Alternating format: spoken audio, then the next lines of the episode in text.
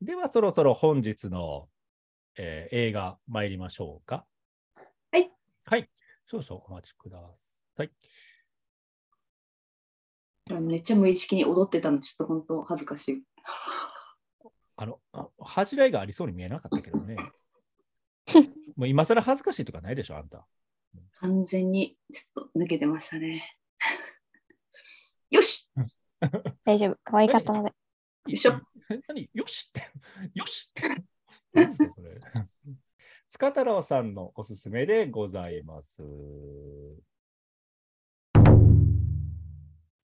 ホタルの墓です。ホタルの墓でございます。ホタルの墓でイエーイはちょっとはばかられる感じだったんだけど、まあ、いつもの流れなのなのでね、やらせていただきました。ホタルの墓。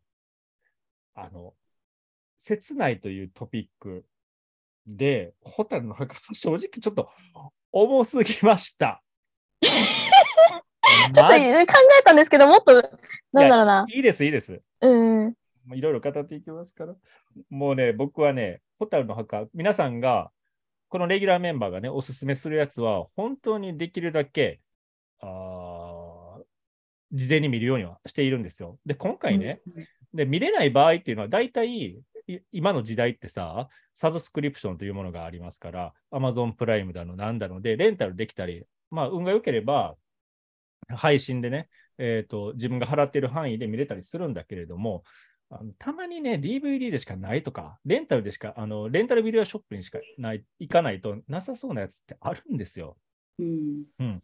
だからね、もうそういうものを、えっと、おすすめで持ってこられた時のために、今回ね、ついに、えーゲオの会員になりまして、しかもちょっとバスでね、ちょっと行かなきゃいけないとこなんですけど、ゲオの会員になりなんですか？いやぜ全然構わない、構わない、構わない。あの、ゲオの会員になりまして、で、そこで、えホタルの墓の DVD を借りてきて、えー拝見しました。はい。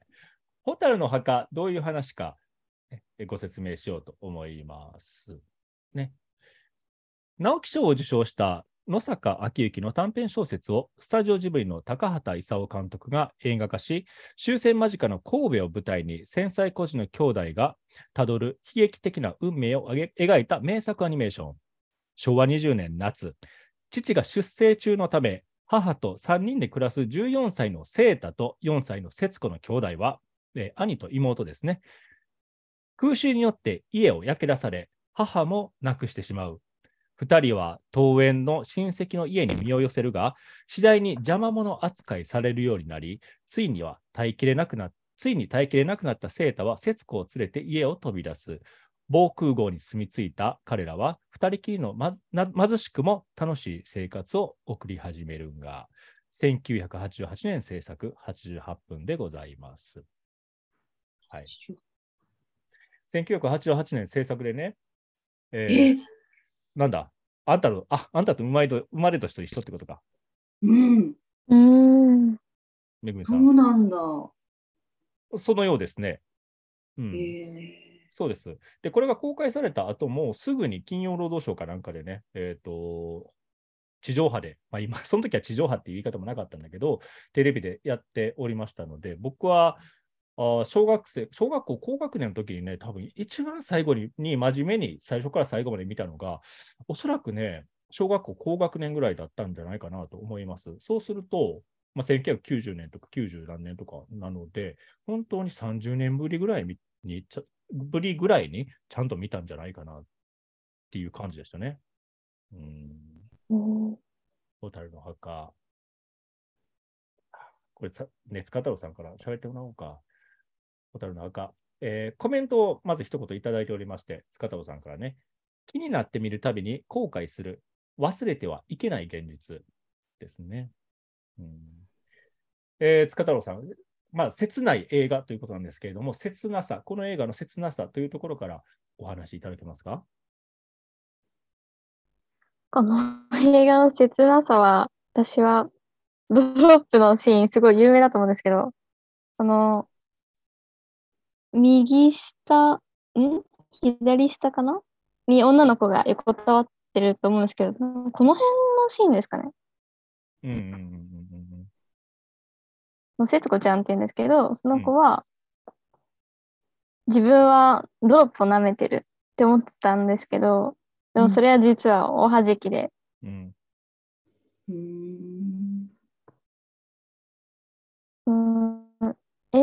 映画の最初の方は、こう、おばさんにちょっとお世話してもらうっていう感じで、健康体だったんですけど、映画が進むにつれて、どんどんやつれちゃって、うん足も多分靴とかも履いてなかったのかな。それでボロボロになっていく姿が切ないなーって思いました。なるほどね。うんもしかして、めぐみさん、ご覧になったことない？いや、別に、あの、これ、恥じらうことじゃないですから。ないんないんですよ、私。ね。あの、まあ、界隈では、まあスタジオジブリ作品をね、まあ、いろんな映画がございますけれども、大体僕らの年代、まあ、ど どっからが僕らの年代なのかわからないですが、まあ、スタジオジブリ作品は大抵見てるんですよね、いろんな映画を。でもその中でも、まあ、扱い的にはトラウマ映画みたいな感じで扱われてます、これ。っていうのも、かわいそすぎるんですよ。うん救いようがないんです。本当に。うん、これね、皆さんリス、リスナーの方、本当に申し訳ないんですけど、あのまあ、僕らの、僕と同じぐらいのね、80年代生まれぐらいの人たちのではね、えっとご覧になった方いるかもしれないのでね、ぜひまあ共感できればしながら聞いていただきたいと思うんですが、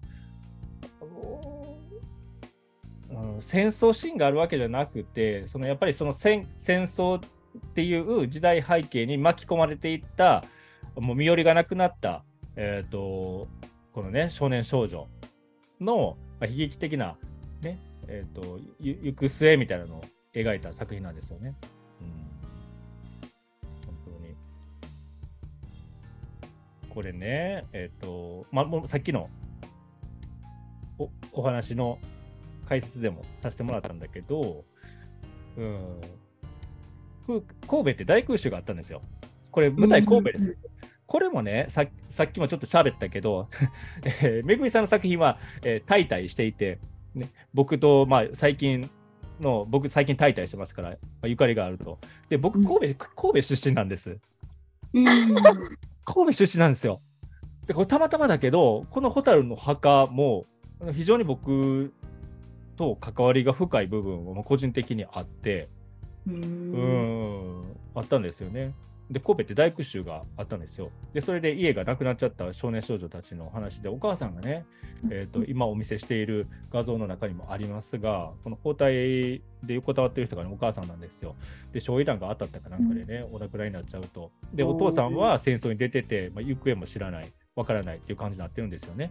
で、そこで、この、ね、少年少女たちがど,、まあ、どうするかっていうと、あのちょっと遠い親戚のところにね、あの身を寄せる、すいませんっつって身を寄せることになるんだけど、まあ、そこですごい邪魔者扱いされるのよ。うんうん。ね。辛いよ。ねえ、あの、お母さんの形見をね、形見の品物の着物とかをね、えっ、と、まあ、この親戚のね、身を寄せさせてもらっているお家のおばさんにね、差し出したりするんですけど、ちょっとね、この食べ物に変えてくださいっつって。そしたらね、もう結構な量をかすめ取られるんですよ、おばあさんに。う、うんんで、なんかそう。で、いさせてやってるのに何その態度はみたいなことも言ってくるし、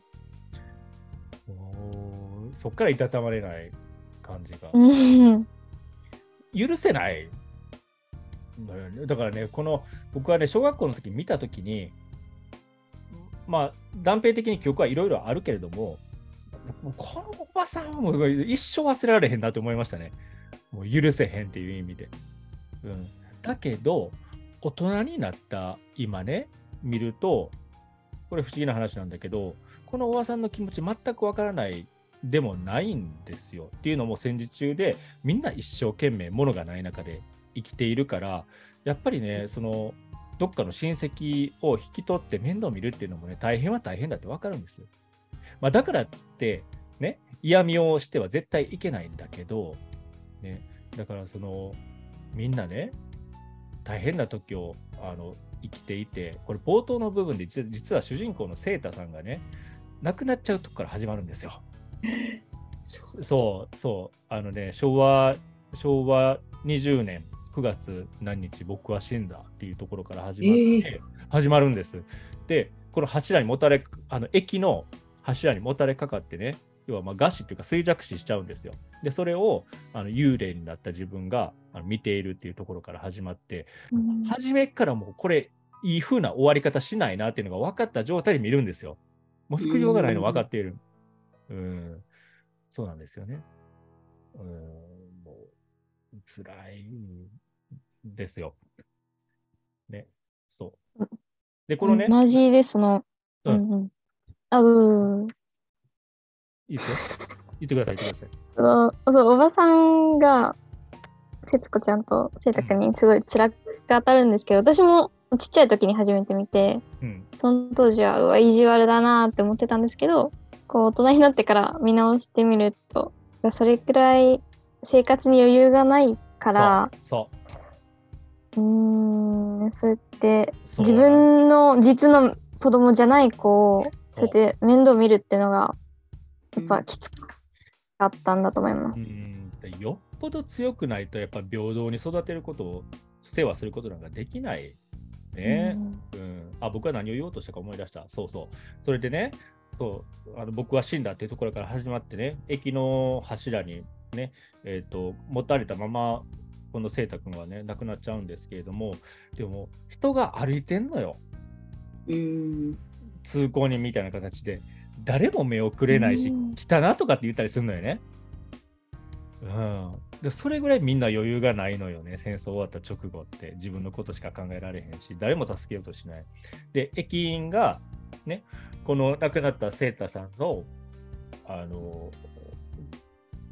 ポケットとかをガサガサして、出てくるのが、妹があの好んで食べてたサクマ式ドロップっていう、えー、アメちゃん、アメちゃんが入ったカンカンが出てきてね、そこに妹の骨を入れて持ち歩いてたんですよ。妹はね、妹の節子さんは、えーと、途中で栄養失調でね、亡くなっちゃうんですね。この、多分兄貴が死ぬ数週間前とかにね、亡くなっちゃうんですけどね。もう本当にどうしようもない。ね、それでさ、まあ、これはね、えっ、ー、と、野坂昭之さんという人が関西にお住まいだったちょうどね、この神戸のその界隈に住んでた人なんですよ。作家さんでもお亡くなりになったんですけれども、でその人がが自分のご自身の経験をもネタにして、えー、素材にして書いたのが「蛍の墓」っていう短編小説なんですけれども、だからこれはね、えー、架空といえば架空です。フィクションといえばフィクションなんだけど、うん、このね、セータさんがお亡くなりになった、えー、駅というのが、三宮駅っていうところで。うん、え、行ったことある？ああ、ある？神戸のね、一番大きな、えーと、駅なんですけど、僕はね、もうしょっちゅうしょっちゅうそこ、大学の時は毎日通ってましたから。でも、そのね、えっ、ー、と、三宮駅の、えー、数十年前の光景っていうのが、これ、これだったっていうのは、絶対嘘じゃないと思うんですよね。うん。だからね、本当に、僕なんかはね、1980年生まれですから、ね、もううろうろして青春時代を過ごしていたのはね、90年代、2000年代ななので、まあ、そういう光景ではもう全然なくなってるんだけれども、やっぱりこの神戸っていうところでそういうことが起こったんだなっていうのはね、うん、ちょっと、なんていうかな、自分の住んでた近所ののところを舞台にしてたのは知識としては知ってたけれども、今ははじ、改めて見ると、これさ、えー、塚太郎さんの一言コメントにもあったけども、忘れてはいけない現実ね。うん、だなって思いました。ね。それでね、これ今言いたいこといっぱいあんねんけど、ごめんなさいね、辛い回で、リスナーの方々。でもたまにはさ、こういう僕、ホテルの墓どういう話か知ってたし、むちゃくちゃショックだったから、小学校何年かの時に見て、自分から見ようと思わないわけ、傷つくから。でもこういうふうに、誰かから勧められてもう一回見るっていうことは、やっぱりね、値打ちがあることだと思います。塚田さん、ありがとうございます。うんえー、うん、そうなんですいやよ。、うーん。本当は声の形が最初に思いついたんですけど、おおあ、何年か前のああ、そう。アニアニメーション。アニメそうです、そう、アニメーションで。うんでもそれラストシーン、どっちかというとハッピーエンドになっちゃうかなと思って、なんか切ない映画の、うん。あのー何？うん切ない映画イコールバッドエンドなのかなみたいなこう勝手な思い込みでこれにしちゃいました。うん、いやいいと思います。非常に、非常にありがたかったです。このこの作品に再会ができたのはね。たくさん思ね、思ったことがあって、うまく伝えられるかわからないんだけど、1920年っていうと、えーこれ僕の、あくまで僕の物差しなので、皆さんにとってはうんっていう感じがするかもしれないけど、1945年ですね、昭和20年は、えー僕が生まれる35年前の話なんですよ。え間違間違ってないよな。僕、1980年生まれなので、35年。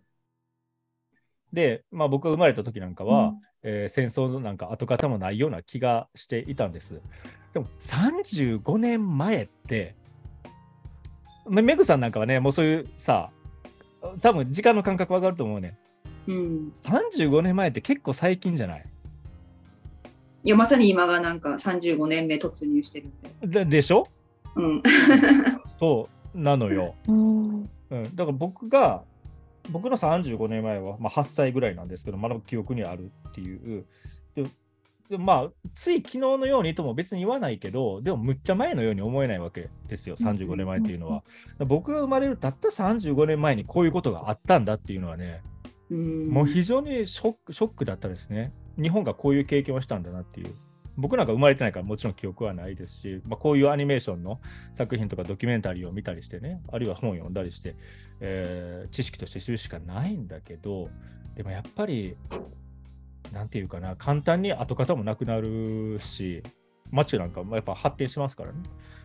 うん。で、まあ、僕は特別やっぱりこの自分の、ね、生まれ育った町でこうこういう光景が当たり前のように、この作品はさっきも言ったけどフィクションなんだけどフィクションだけどノンフィクションかなと思いますこれは、限りなく。でこういう孤児たちもいっぱいおったはずだし、ね、身寄りもなくて、えー、と忘れられるようにねこの世を去っていった人たちもたくさんいるんじゃないかなと思ってるんですよ、うん、でラストシーンはね、えー皆さんにも写真を見せておるんですが、えーこの夜景みたいなシーンあるでしょ？幽霊になったあの霊になった兄弟が発展して、発展したあの神戸の町を山の上からね、えー見下ろしている、まあ、どんな思い出かわからないですよ。うん見下ろしてるってところがラストで終わるんです。うん、だここにね、もう住んでいる、もう戦争もね、あの跡形もなくなって、戦争の後で生まれた人たちが、えー元気にね、幸せに、まあ、幸せかどうか知らないけど、暮らしている人たちはね、なんかは、こういう、えー人知れず亡くなっていった人たちのことなんか、もう意識しないでね、まあ、暮らしていって、うん、でもなんていうかな、まあ、戦争こそないかもしれないけど、これ僕の 個人的な意見だけど、やっぱりこの、ね、あの、果たしてこのね、神戸の町でこの暮らしている人たちって、この戦争があったことも思いを思い出し、思い出したりしながら生きてるんだろうかとか、あるいはみんな平和にね、幸せに過ごしてるんだろうかとかね、やっぱ思い思いますよ。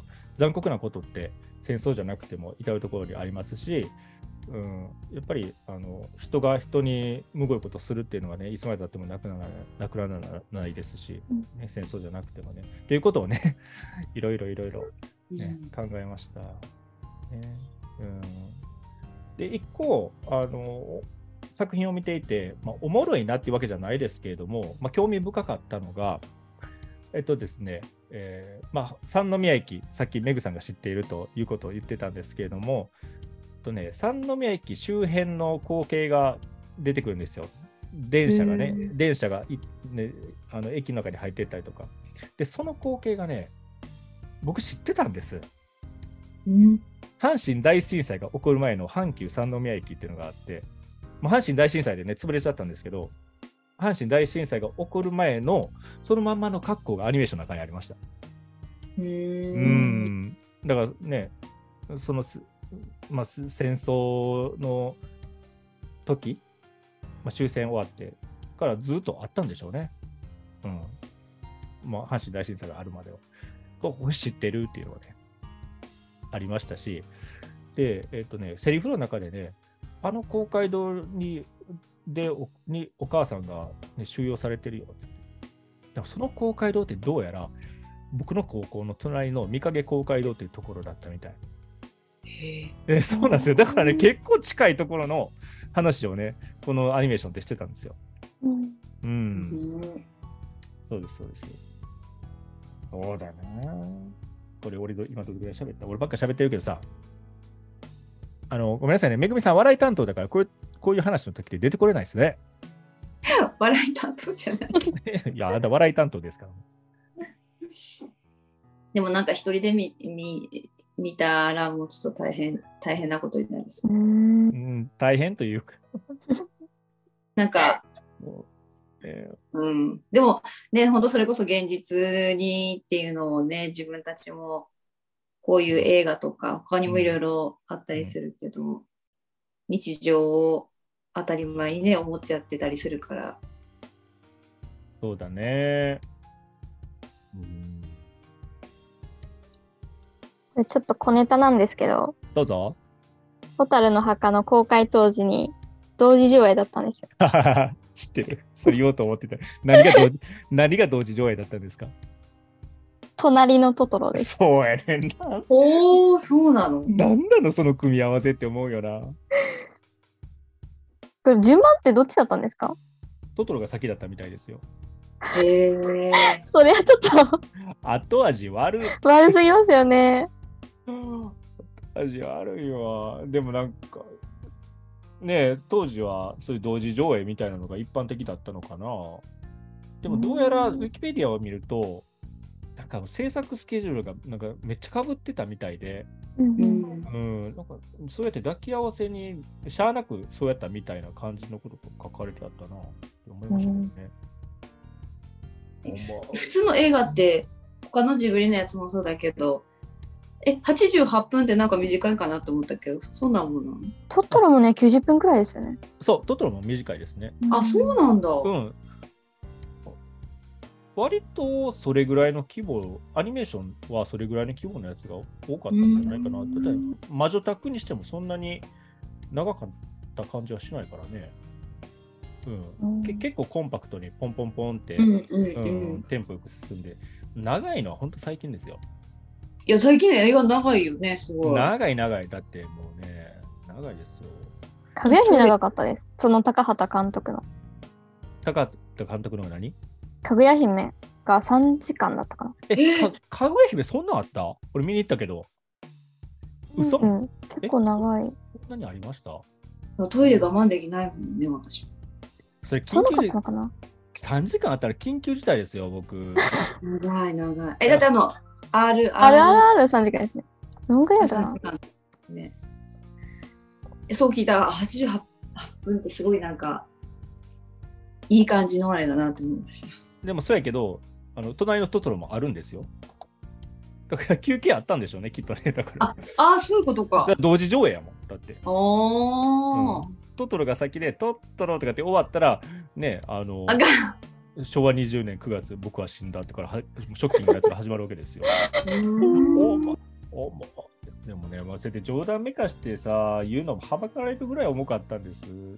で、これさ、あの当時ね、僕なんかは小学生の時に見たし、僕のの、ね、お友達とか、まあ、僕自身もそうだけど、やっぱりあんまりね、その戦争とか、この人の生き死にの重さっていうのもあんまり分かってへんから、ちょっとネタ的に言ったりするんですよ。兄ちゃん、兄ちゃんとかね、あのずっとうんこビチビチやねんとかね、ドロップドロップとかで真似すんねんけど、モノマネ、モノマネしてたけど、何も分かってなかったなって。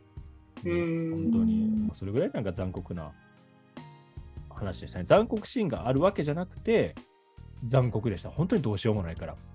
だからね、もう戦争っていうのは、この、のなんで兵士だけの話じゃなくて、本当にこの辺のね、あの国民というか、そこに巻き込まれる人って、やっぱり本当にまあ政治家とか兵士だけじゃなくて、普通の人たちも巻き込んで、ね、このような、なんだもう、なんなんというんだ、もう巨大なひき肉の機械に巻き込まれるって言ったら変な言い方かもしれないけど、ひどい目に遭うんですよ。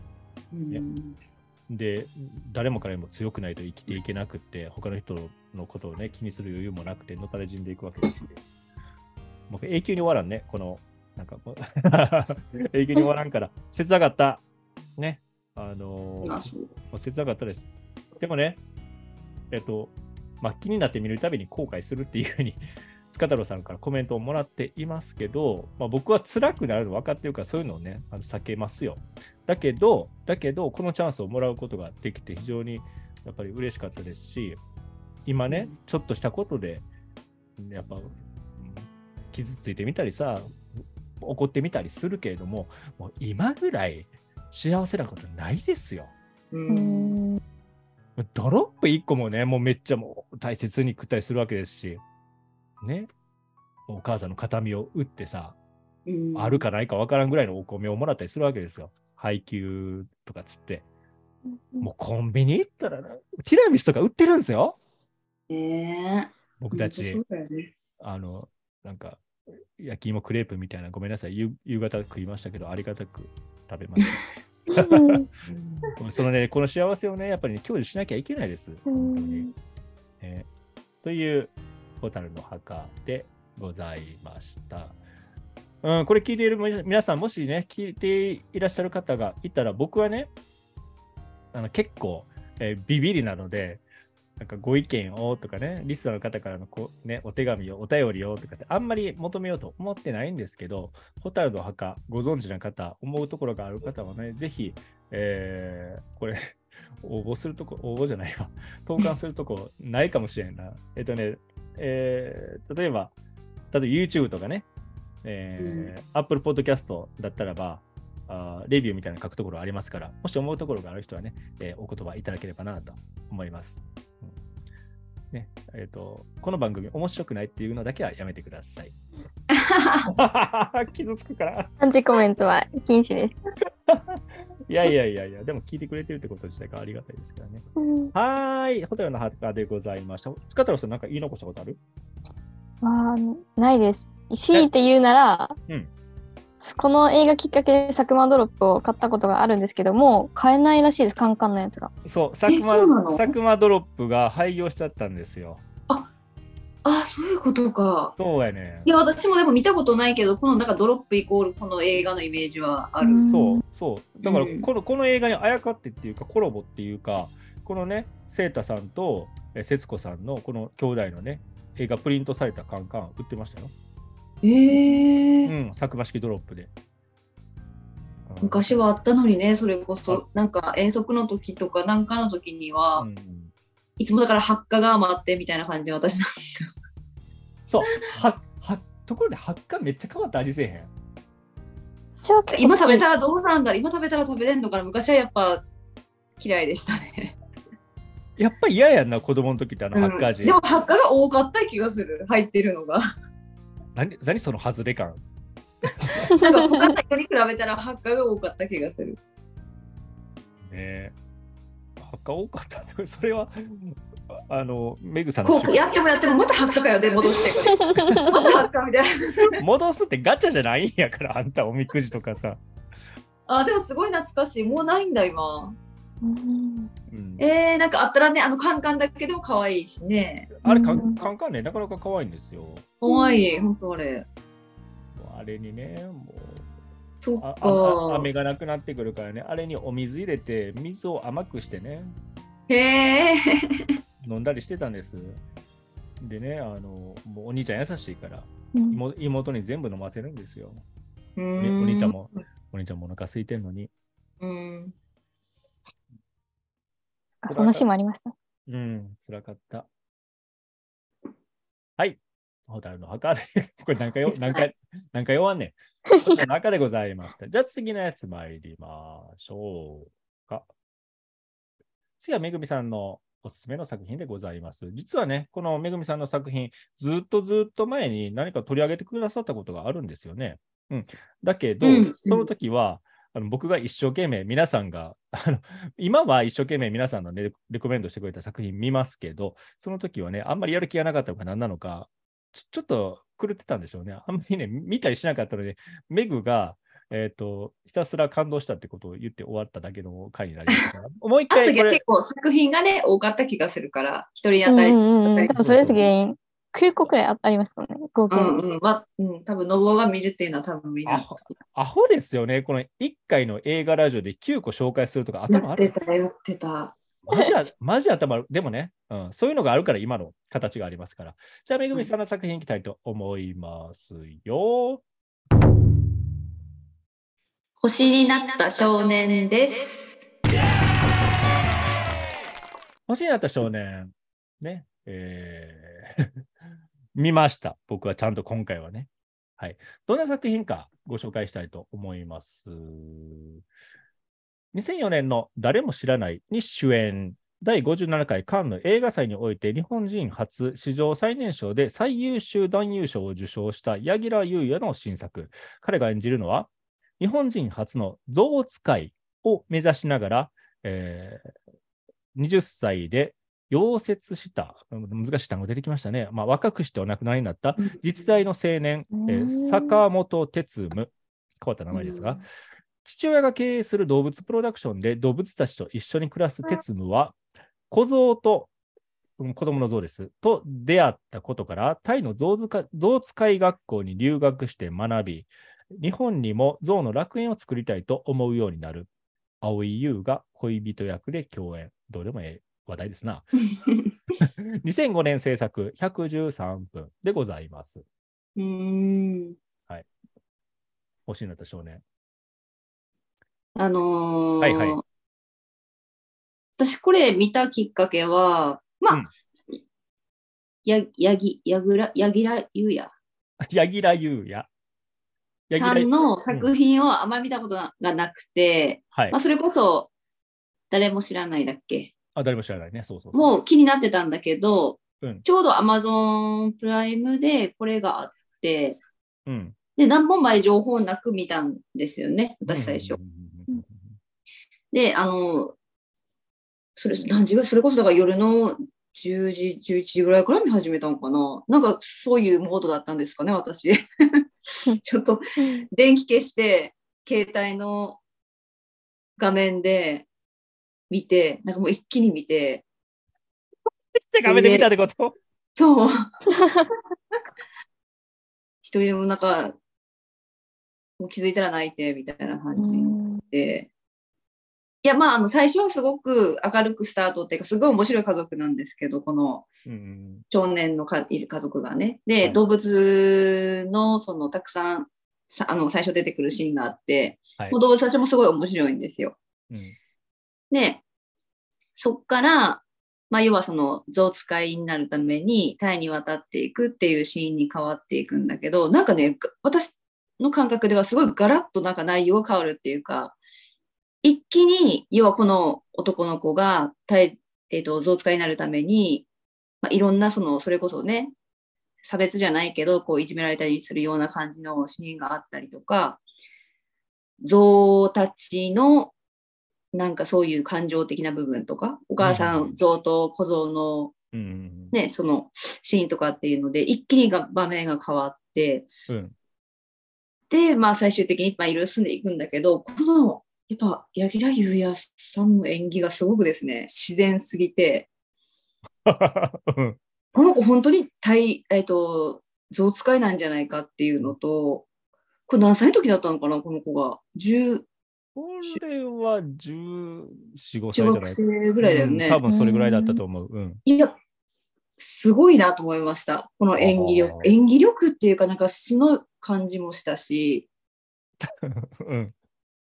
で、やっぱあの、象使いになるために一生懸命やってるけど、なかなかうまくいかなかったりとかって苦しんでるところのやつがあったから、なおさら、やっと日本に帰ってきて、まあ、自分で、こう、ね、その、えっ、と、象使いにそういうショーとか、そういうのをやったりとかするようになった、今からだっていう時にまたこういろいろ起こるっていうのがですね。そうですね。はい。私もだから動物が好きなんで、まあ、こんなにたくさん動物が出てくる映画っていうのも思ってなかったし、なんかまだあの出てくるその家族の中で、あの人なんだっけ、お母さん役、時は高子。時矢貴子さん、前もその映画紹介した時にも言ったんだけど、時矢貴子の性格とかキャラがすごい好きで、うんうんうん。今そのおか時矢貴子も結構やりたいことをやってきた人生で、うんで、この柳楽や息子さんがやりたいっていうこ言ったことを反対してるんだけど、自分もそうやってきたよねっていう、この親子の間の葛藤とか、あの、こう、向き合い方とかぶつかり方っていうのも、なんかすごい全部いい感じにつながってて。うん、まあ、せつ切ないだけじゃないんですけどね、この映画。うんうんうんうん。なんか一生懸命その自分がやりたいって思ったことに向き合う、うん挑戦するうん。ことの大事さみたいなのも知れる映画なので、そう、夜な夜な一人でね、見て夜な夜な泣いてました。次の日だいぶ目腫れたね。そうなのそうか。うん。なるほどね。うんうんこれだから、ね、さっきその実在する方がって言ってて、実話が実話なんですよね。うんベースみたいですね。うん。うん。うんそんな感じなんです。うんうんうんうん、そうですね。この柳楽優弥さん、まあ、自然体だったよね、演技が。すごいそう。演技が。なんかう,、ううんまいとか、僕の中ではうまいとかじゃなくて、そうそうそう。これこれは演技なのか？みたいな感じだったんだけど、初め、うんっていう感じだったのよね。これは演技してんのか何なのか？みたいな感じだったけど、なんか限りなく素に近い何かががあったんですよ。うんそ。れで次第に慣れていったのプラス、やっぱりね、あのーやっぱよくこ、ほぼ像出てくるんですよ。ほぼ像。うんううんん 6, 6割ぐらい、映画の6割ぐらい像と像触ってるし、像に乗ってるんですよ。うんうん。でもこれって、あの訓練しないと無理だっただろうなって思うのよ。こんだけ、うんこの、この要は獣でしょ？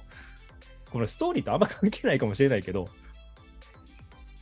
これはちゃんと訓練したねっていう感じもあったし、だうん。そそんだけ分ずっとさ象と一緒におるようなシーンが多いものだからやっぱりねこの、まあ、タイでね象学校にいて1年半修行してくるわけやけど、えー、とそこでね子供の象と心を通わすみたいなシーンがあったりなんかして、まあ、実際1年半ぐらい、えー、とその象と関係を築いてでも日本に帰らなきゃいけないっていうシーンになったけどやっぱちょっと悲しかったんですよね。悲しかった、あれ。すごい悲しかった。めぐみさんはそこ絶対悲しいやろうなと思いながら見見てたんですけどめちゃめちゃ悲しかった。そうなのよ。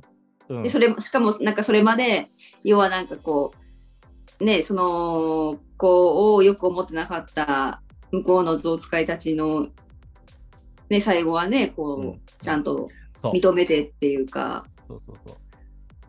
日本から来た、よくわからん、あまりタイ語もわからへんような少年がね、えーとま貧しい暮らしをしていて、まあ、象使いになるぐらいしか生計を立てれない風な、ね、あの少年たちのところにぴょって入ってくるわけですよ。で、いじめられるのよね、やっぱ外国人やし。そう、バカにされてね。そうバカにされてね、いじめられるし。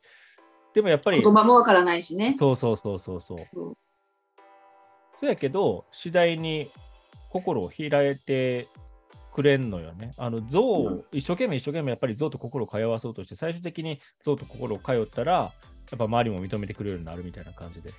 うん。ほんで、そう、ほんとなんか、象の親子を引き離す、あったあった。あのシーンはね、うん。でもああいうもんなんだよね。だから、うん、要はその、大きくなる前、あえっと、なんて言うんだ？強制的に話して、そうそうそうそう。ね、で、象使いのその象にこう、やっていくっていうのが、やっぱ実際あるわけですよねう。ん。切ない。そうなのよ。うん、どういうことかというと、えーそう象が象使いの学校に行くんだけどそこでまず初めにやるのが、えー親親子ね象の親子の関係を割くところから始,、ま、始めるんですよ。うん、で象使い用の象になるためには人間の言うことを聞かせなきゃいけないものだから、ね、親子ずっと一緒におるわけにいかないじゃないですか。で母親は別のとこに行ってで子供の象だけ残してみたいなことをやるときにすごい、まあ、これはね あの撮影するときの芝居ももちろんあの訓練された像がやってるのかもしれないけど、でもこれが、ね、中を咲くっていうのが本当なんでしょうね、きっと。結構見ててね、傷つく部分はありましたね。ねえ。うん、すごい悲しい。悲しかったね。そう、だからね、あの僕はこの星になった少年、ストーリーそのもの、もうまあ悪くはなかったけど、やっぱ動物出てくると弱いんですよ。めぐみさんと多分一緒で。うん。うん、動物出てくると弱くって、やっぱり動物が悲しい目に遭うとか、動物が死んじゃうとか、あもう耐えられないんですよね。僕なんかさ、ワンちゃん飼ったことあるありますし、今なんか現にね、猫ちゃん2匹飼ってますから、もうなんかもう動物が辛いのって耐えられないですね。うんでさ、このね、ラストのところ、これ、オチみたいなことを言うことになるかもしれへんから、星になった少年っていうタイトルから、皆さんね、この映画見たことない人は、ちょっと、もう、その、うん。結末を予想、このタイトルがもう予想できるかもしれないけど、まあ、ちょっと、ちょっとっていうか、もう不幸なこことが起こるんですよね。もうその時に象がね、象って、えっ、と、僕は本当のことは知ら知らないけど、なんか気持ち、仲間に対する気持ちがものすごい深いと。うん愛がものすごく深くって。ね。で、とある人がね、お亡くなりになったみたいな時に、みんなで悲しげな声で、おーって泣くのよね。うわーめっちゃ泣いたと、その時。あーあっこはね、やっぱつれ、つれよ。つれえ、ほんとつれね、そうなんですよね。そうそうそう。なんか、あのー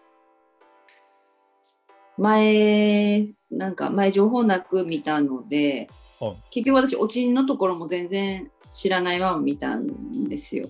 はい。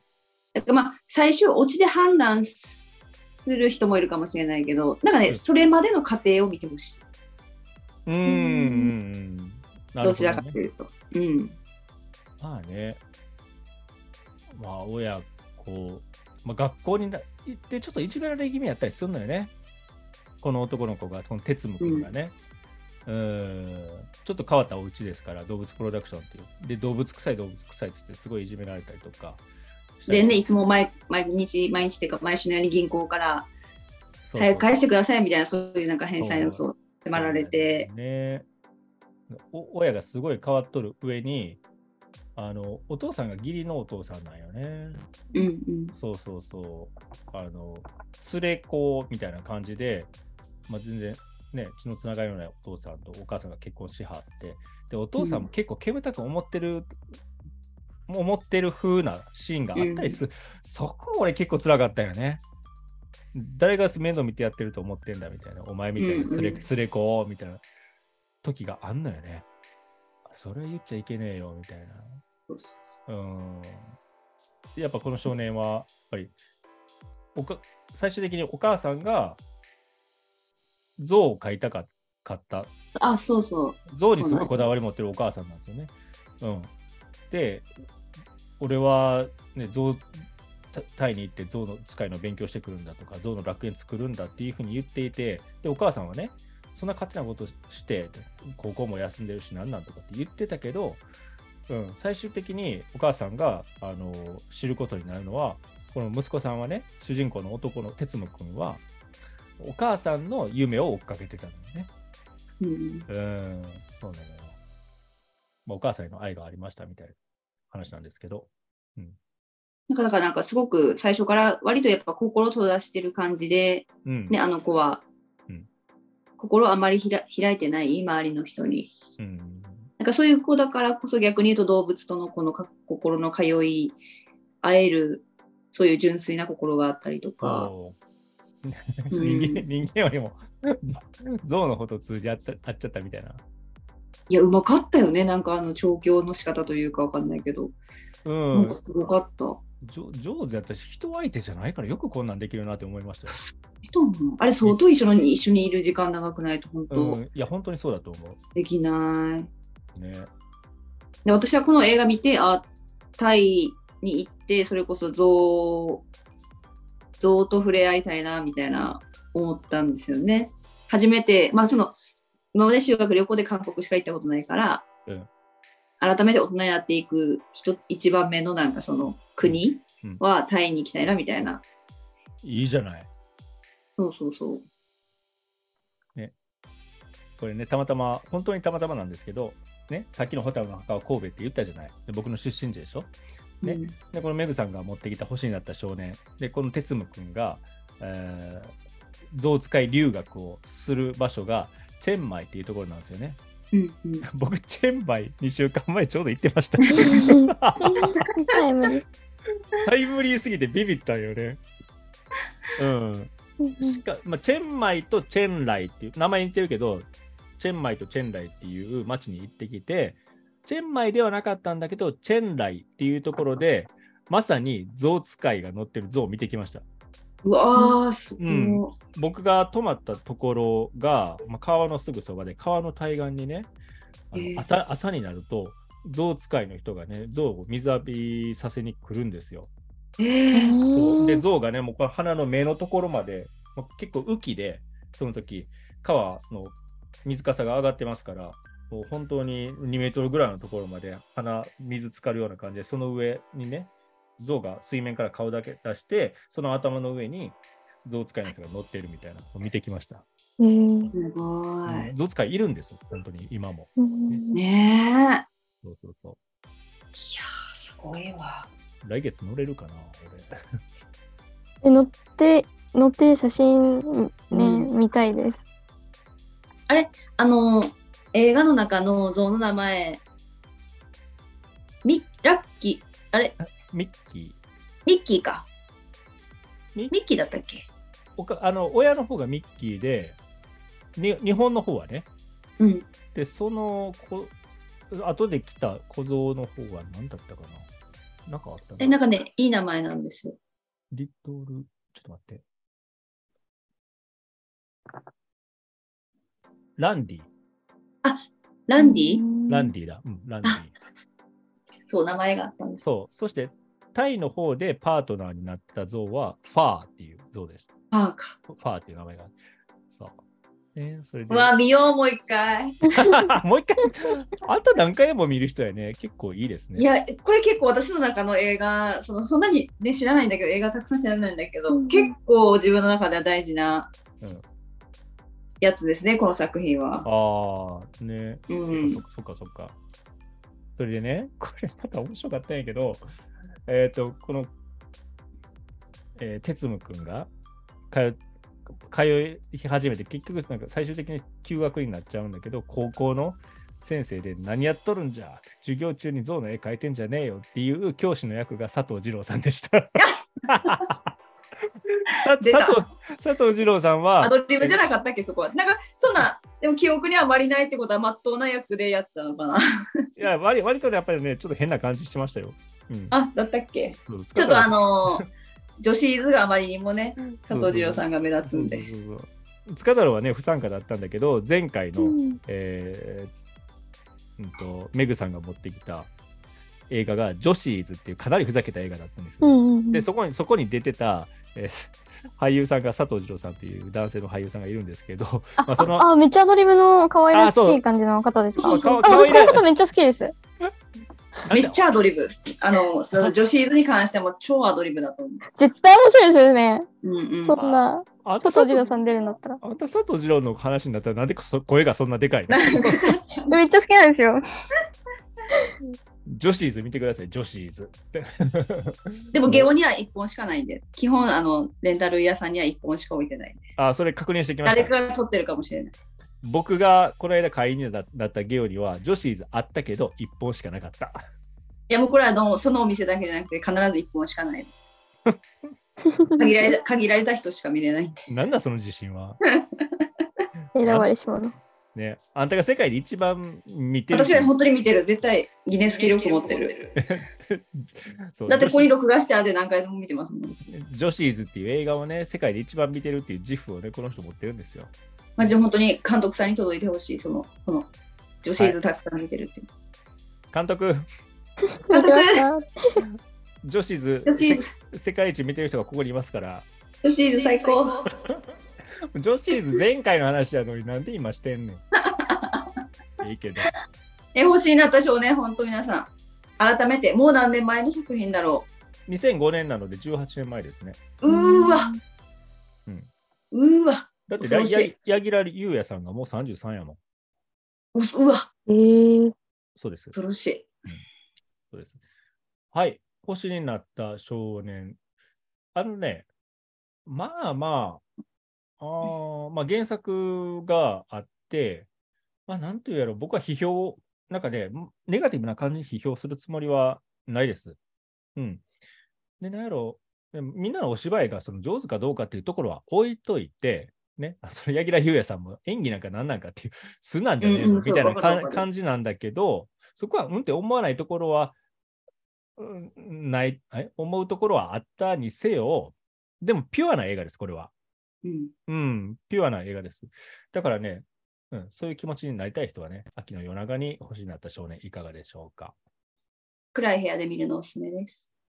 部屋の暗さ関係ないでしょ。集中して見てほしい。そうなんだ。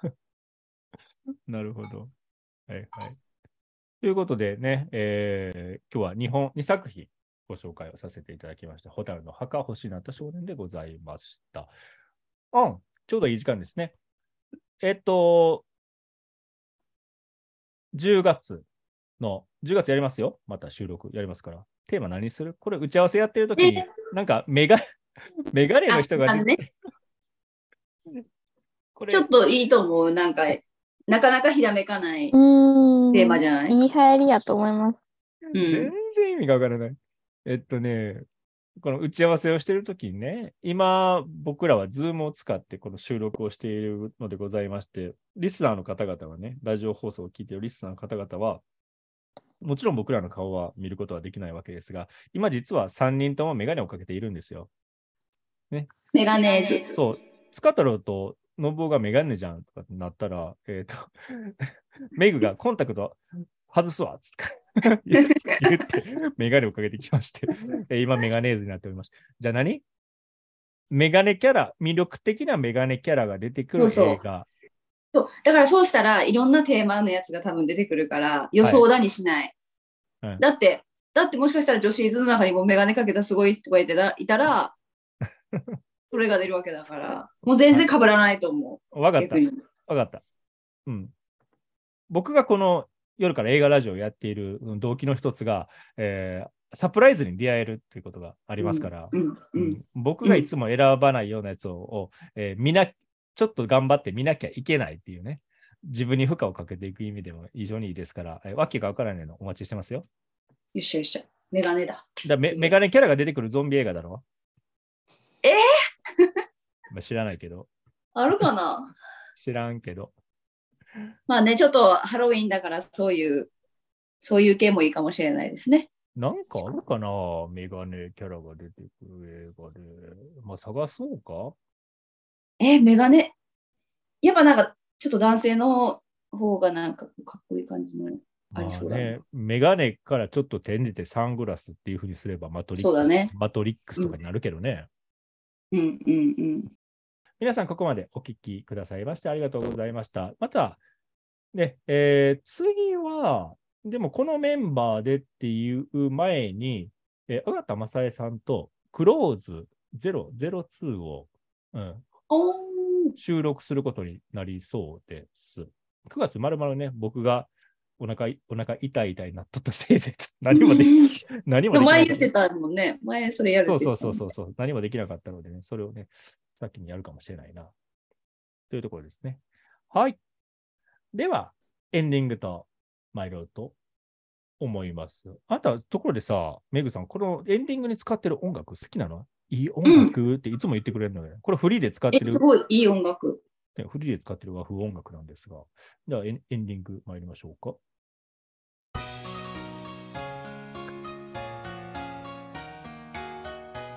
夜から映画ラディオボリューム20まで来ましたよ。わけがわからないことやっていたら。ね、僕の今の一番の生きがいでございます。ね、こんなわけのわからないことに、めぐみさん、塚太郎さん、付き合ってくれて本当にありがとうございます。ね、えー僕のね、お腹が、命が続く限りは 続けて、えー、行きたい活動になっておりますので、えー無理やりにでも巻き込んでいきますのでね、ぜひよろしくお願いします。えーリスナーの皆さん、ね、あの、この映画ラディオ、わけがわからないタイトルもたまに出てきますけれども、サプライズ、皆さん待ってるじゃないですか、日々ね。サプライズを多分、あの、皆さんにおお与えするって変な言い方ですね。サプライズを与えることできできてるんじゃないかなって思います。ちょっと違う世界、味わえるのが映画のいいところじゃないですか。わけがわからない映画、ね、慣れ慣れ親しんでない映画、どんどん見ていきましょう。よろしくお願いします。では、今日はこれで終わりにしましょうか。さようなら。さようなら。さよなら。